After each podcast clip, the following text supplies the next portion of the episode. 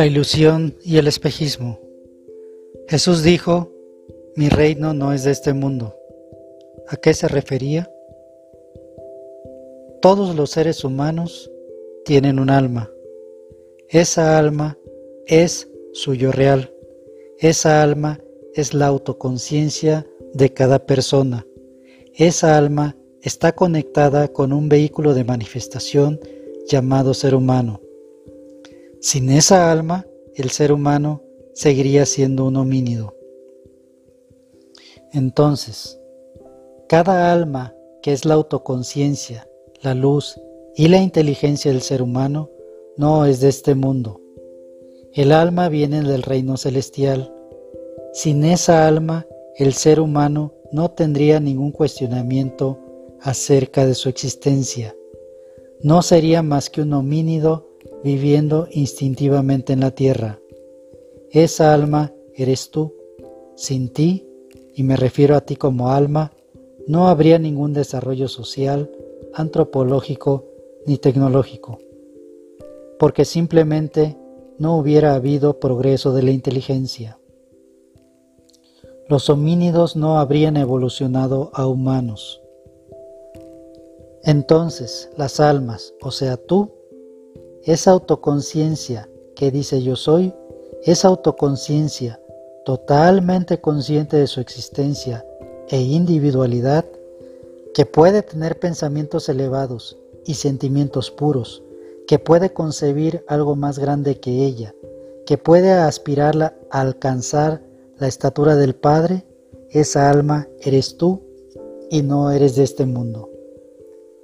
Cristo descendió del reino celestial, del reino de las almas, para ayudar a las almas que están sumergidas en este mundo, sumergidas en la ilusión y el espejismo, a que despierten de este sueño, que más bien parece una pesadilla, y regresen al reino del Padre. La materia en el universo tiene tres planos o tres niveles. El nivel más bajo es el plano físico, el cual podemos percibir con nuestros cinco sentidos. En un nivel sutil tenemos el plano de sensibilidad o plano emocional. Este plano emocional lo podemos percibir a través de nuestras emociones. Todos los seres humanos han desarrollado un cuerpo de sensibilidad, un cuerpo emocional. El plano que está más arriba del plano emocional es el plano mental. El plano mental se percibe o se decodifica en nuestro cerebro o a través de los pensamientos. La mente desarrolla en el cerebro la capacidad de lógica y razonamiento. Las almas están aprisionadas en un vehículo físico que tiene un cuerpo emocional y un cuerpo mental, de los cuales emergen una conciencia física, una conciencia emocional y una conciencia mental. Jesús dijo, lo que se ata en la tierra se ata en el cielo, lo que se desata en la tierra se desata en el cielo. Se refiere a este aprisionamiento de las almas que están atadas a los planos físico, emocional y mental. Las conciencias física, emocional y mental que envuelven al vehículo humano están alucinadas con todo lo que existe en el mundo. La conciencia humana es un deseo insaciable. Cuando la conciencia está polarizada en el plano físico, el deseo del ser humano se convierte en codicia y lujuria por los objetos y las personas, desea cosas materiales y posesiones terrenales.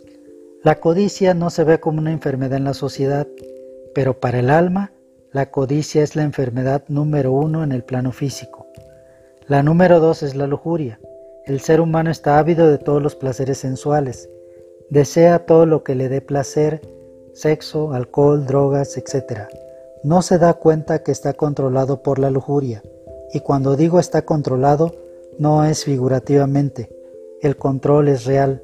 Lo mismo aplica para la codicia. Jesús también dijo, no hagan riquezas en la tierra, háganlas en el cielo. Se refiere a la codicia que controla al ser humano cuando está esclavizado este mundo. Pero esta aseveración no solo aplica a la riqueza, también aplica al poder, a la belleza, a la fama, al deseo. está relacionada con los pecados capitales y los vicios del ser humano. También dijo, es más fácil que un camello pase por el ojo de una aguja que un rico pise el reino celestial. Entre más rico seas en la tierra, más pobre eres en el cielo. Entre más poderoso seas en la tierra, más débil eres en el cielo. Entre más famoso seas en la tierra, eres un desconocido en el cielo. Entre más belleza tengas en la tierra, menos tienes en el cielo. Entre más deseos tengas en la tierra, más te esclavizas a la oscuridad, y no solo deseos de cosas físicas o placeres, sino también deseos emocionales y ambiciones mentales. Todo lo que existe en los tres mundos tiene su opuesto, porque son producto de la dualidad de la concepción del Hijo, donde el Hijo es el alma, o sea, tú. El Hijo es producto de la unión del Padre o Espíritu y de la Madre o materia. El triple vehículo humano se considera parte de la materia. Entonces, el Hijo, que es el alma, o sea, tú, hereda del Espíritu ciertas cualidades y de la Madre otras. Esto crea la dualidad en la conciencia humana. El amor puro de Dios que está depositado en el alma no tiene dualidad. Es el amor que pregonaba Jesús el Cristo. No puede descender el amor del alma al ser humano mientras esté alucinado y controlado con todo lo que el mundo emocional y de sentimientos le ofrece.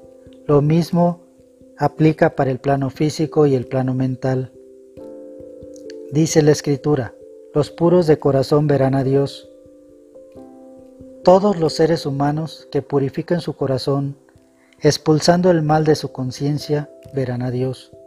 Expulsar el mal significa que ninguna pasión, emoción o sentimiento controla al ser humano, que ningún defecto o vicio del ser humano impide cumplir con la voluntad del alma. Es por eso la dificultad de despertar a un alma dormida aquí en la tierra, está tan ilusionada, tan dormida, tan alucinada, que está totalmente convencida de que todo lo que experimenta en este mundo es real, que ella pertenece a este mundo terrenal, pero realmente no pertenece a este mundo. El alma, o sea tú, perteneces al reino celestial, al reino de Cristo. El triple vehículo mortal sí pertenece a este mundo. Es por eso que muchas doctrinas hablan de esta ilusión y espejismo en que están sumergidos los hijos de Dios. Muchos iluminados, maestros, santos y sabios abandonan todos sus deseos y ambiciones para seguir a su alma, para cumplir con la voluntad del alma, para poder liberarse de la esclavitud que les impone este mundo y así alcanzar el reino celestial, el nirvana. Cuando un ser humano logra liberarse de la ilusión y el espejismo, después de un prolongado y supremo esfuerzo, el cielo, el reino celestial, el nirvana, se llenan de gozo. Otro Hijo de Dios ha regresado a casa. Las escrituras dicen, la verdad los hará libres. Cuando el alma despierta, se da cuenta que realmente no es de este mundo, de pronto comprende lo que quería decir Jesús, lo que quería decir Buda. Se da cuenta que nada de lo que hay en este mundo le pertenece. Se da cuenta que este mundo no tiene nada que ofrecerle. Entonces deja de desear y de tomar cosas de este mundo. Entiende que quien tenía todos los deseos, todas las ambiciones, todas las ansiedades, todos los miedos, todos los vicios y pecados, era su triple vehículo de manifestación. Su pecado era creer que ella era el triple vehículo. Ahora ve con claridad el aprisionamiento, la ilusión y el espejismo en el que estaba envuelta, y ve cómo todas las demás almas están sumergidas en la oscuridad, en la prisión que impone la evolución de la materia. Quiere despertarlas, quiere gritarles que ya no sigan deseando cosas de este mundo, quiere convencerlas de que ya no odien, que renuncien a la codicia, a la lujuria, a la avaricia, a la envidia, a la ira, a la violencia, al resentimiento, a la crueldad, a la vanidad, a la soberbia, a todos los vicios de este mundo, decirles y explicarles que todo es un espejismo. Lo hace, pero nadie le escucha.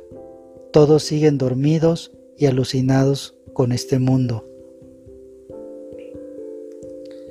El vehículo humano a través del cual se manifiesta este Hijo de Dios que ha despertado, usa su mente incipiente para poder encontrar la lógica de todo esto.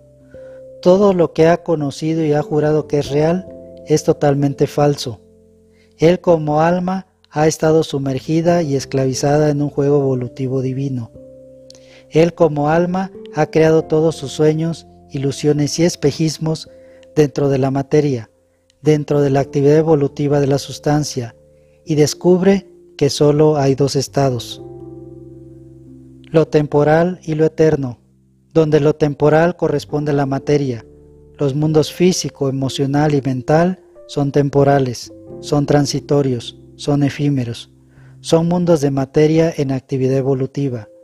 Solo en esos mundos existe el tiempo y el espacio, solo en estos tres mundos existe principio y fin, nacimiento y muerte, dolor y sufrimiento, ilusión y espejismo.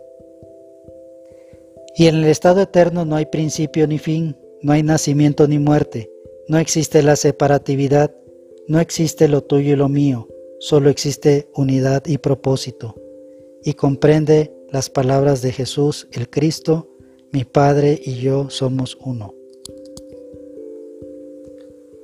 Cuando el Padre recibe al Hijo, al alma, que ha despertado de la ilusión y el espejismo, le muestra la unidad del Espíritu y la hermandad de todas las almas. Lo ve, lo oye y lo siente, pero no con los cinco sentidos, no con el cuerpo emocional, no con la mente del ser humano, sino con su conciencia real, su conciencia espiritual, con el alma, la cual puede ver, oír y sentir en el reino celestial. En esos momentos de elevación, revelación y exaltación, el alma está separada del cuerpo físico, emocional y mental del ser humano. Comprende claramente las palabras de Jesús, amarás a tu prójimo como a ti mismo. Comprende por qué las escrituras dicen que todos somos hermanos e hijos de un solo Padre.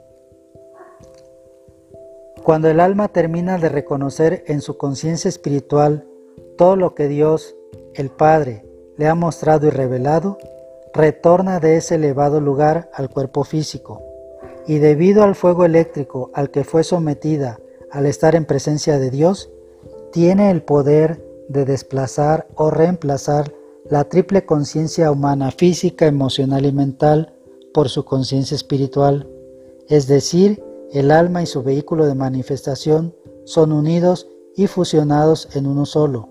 Ahora el yo inferior o falso yo deja de existir y es sustituido por el yo superior, el alma. De ahora en adelante, el vehículo humano es controlado por el yo superior, por el alma, y su conciencia es la conciencia espiritual. Ahora el ser humano conoce la voluntad del Padre, la cual fue revelada al alma mientras estuvo en su presencia. Entonces, el ser humano controlado por la conciencia espiritual emprende su actividad espiritual en la tierra prestando servicio a Dios y a todas las almas aprisionadas.